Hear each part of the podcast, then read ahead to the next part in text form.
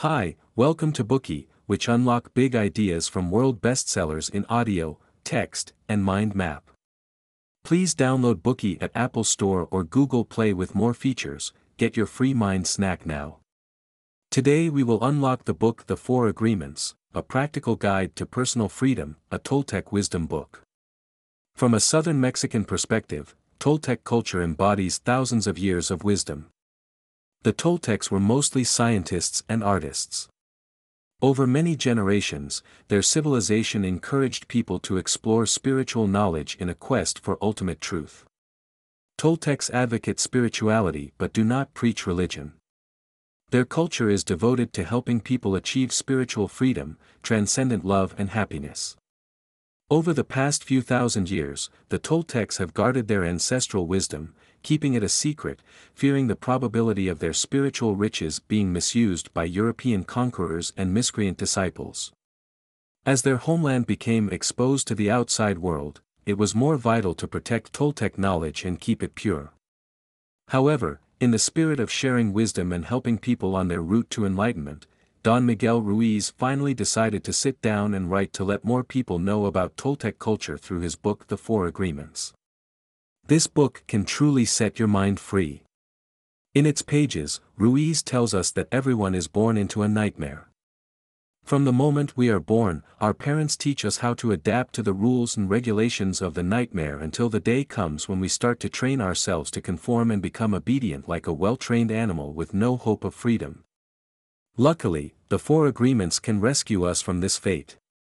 The agreements of the title are as follows, be impeccable with your word, don't take anything personally, don't make assumptions, and always do your best. Wielding these four agreements as our tools, Ruiz aims to help us perceive the nature of our suffering and to break free from invisible bondage, so as to chase true freedom and happiness. Next, let's talk through the book's content in three parts. Part 1 A Painful Life in Nightmares. Part 2 Four Agreements That Will Change Your Life. And Part 3 Break free from old agreements and win back your freedom.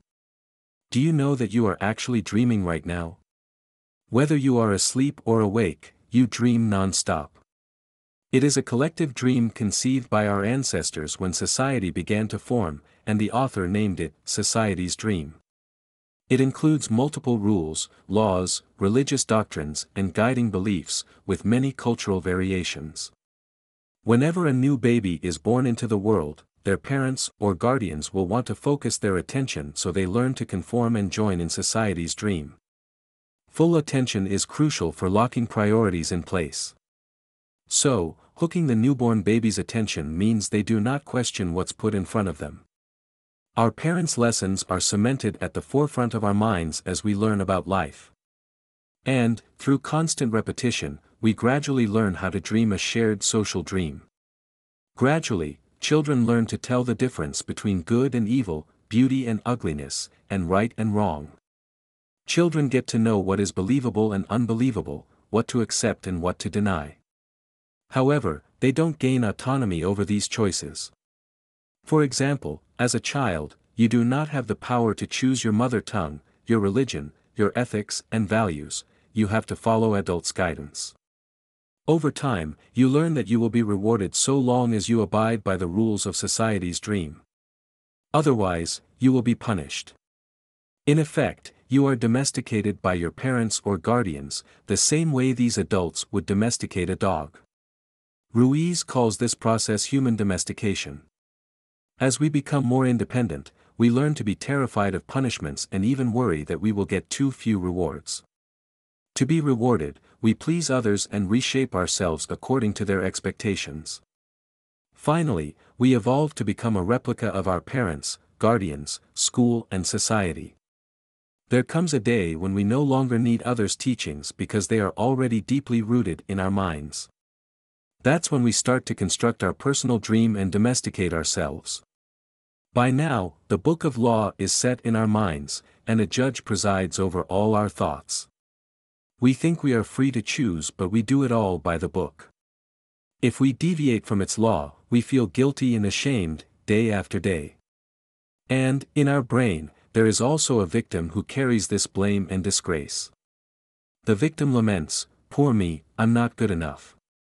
I'm not intelligent enough, I'm not attractive enough, I'm not worthy of love, poor me. And the judge will nod in approval and condemnation. Is the book of law always right? Of course not. When we encounter new ideas, we gain a different perspective on the book. We try to make our own decision instead of consulting its laws, and we could succeed, except we have relied on the book for too many years, and it has a grip on our feelings. Consequently, we let the judge take control and sentence us according to the book. Not only that, but the judge treats us in an unjust way. Theoretically speaking, everyone, if they made just one mistake, is sent to trial and punished once and for all. However, in our brains, one slip leads to a thousand punishments. People have an advanced memory system, and every time our mistake crosses our mind, we imagine our trial before the judge, and we punish ourselves again according to the judge's sentence. What's more, we carry this over into our treatment of family and friends. In our thoughts, we judge their mistakes in the same way, hurting them into a place of misery. That doesn't sound fair, does it? But whose fault is it? It's the fault of the whole dream system in our brains. Most of us don't have a good experience in dreams, be it our personal dream or society's dream. In the latter, people are habitually tormented by pain and fear, and the dream develops into a nightmare of violence, horror, war, and injustice. Personal dreams, however, although they vary from one to another, are mostly tribulations too, burning our souls and minds. If you regard hell as a state of mind, we are undoubtedly in hell in these dreams. Negative emotions, such as wrath, suspicion, jealousy and hatred, are the inferno of this hell. Yes, we are the souls in torment living in hell because, under the system of domestication, we are held to impossible standards, striving to be good enough and to be accepted by everybody else. So, we conceive of an image of perfection and won't forgive ourselves if we fail to live up to it. As we grow up, we reject our nature.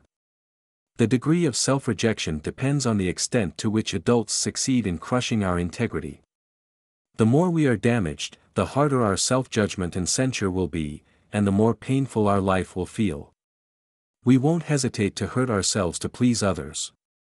For example, some teenagers take illegal drugs so they will be accepted by their peers. However, they are not aware that the problem is that they don't accept themselves. We are our own harshest judges and most severe abuser. When we are alone, our mind's judgments are brutal. They ensure we can't run from our mistakes and that we punish ourselves for them, most strictly. The judge makes sure we experience the utmost guilt and humiliation. We feel we are stupid, evil, and shameful. Ruiz points out the limit of your self-abuse is exactly the limit that you will tolerate the abuse from someone else. If the other person goes beyond your limit, you may push them away. If their abuse is any less, you are prone to continue allowing them to hurt you and treat you like an animal. You tell yourself, I'm not good enough to be loved and respected. I'm blessed to be with this person. It is what I deserve. Such is your belief system. If you are willing to make a change, we are going to share with you four agreements that will help you. In life, we undertake many, many such agreements. These are understandings through which we identify ourselves. We define what we feel and what we believe, and these agreements we enter into guide our behavior. So, naturally, the torments of life arise from these agreements too. Consequently, if you seek to bid farewell to pain, you must be brave enough to break all the old agreements that consume your energy and make you feel afraid. And replace them with the four agreements we are going to introduce in the next section.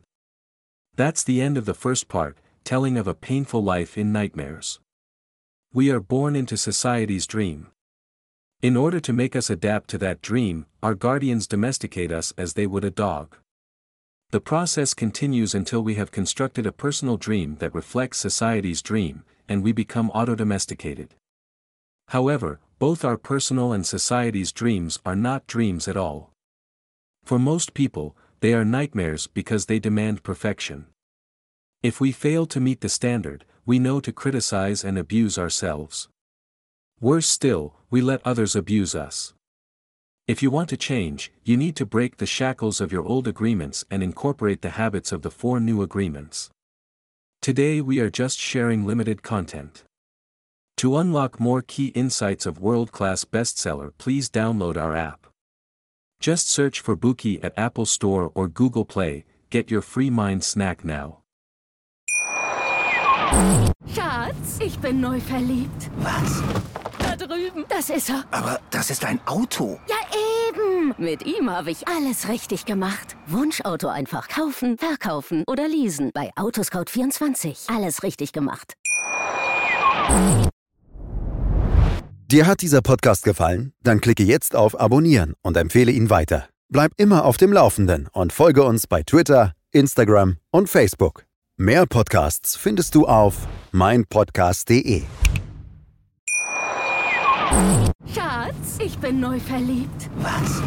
Da drüben. Das ist er. Aber das ist ein Auto. Ja, eben. Mit ihm habe ich alles richtig gemacht. Wunschauto einfach kaufen, verkaufen oder leasen. Bei Autoscout24. Alles richtig gemacht. Wie baut man eine harmonische Beziehung zu seinem Hund auf? Puh, gar nicht so leicht. Und deshalb frage ich nach, wie es anderen Hundeeltern gelingt, beziehungsweise wie die daran arbeiten. Bei Iswas Dog reden wir dann drüber. Alle 14 Tage neu mit mir, Malte Asmus und unserer Expertin für eine harmonische Mensch-Hund-Beziehung, Melanie Lippisch. Ist was, Dog? Mit Malte Asmus. Überall, wo es Podcasts gibt.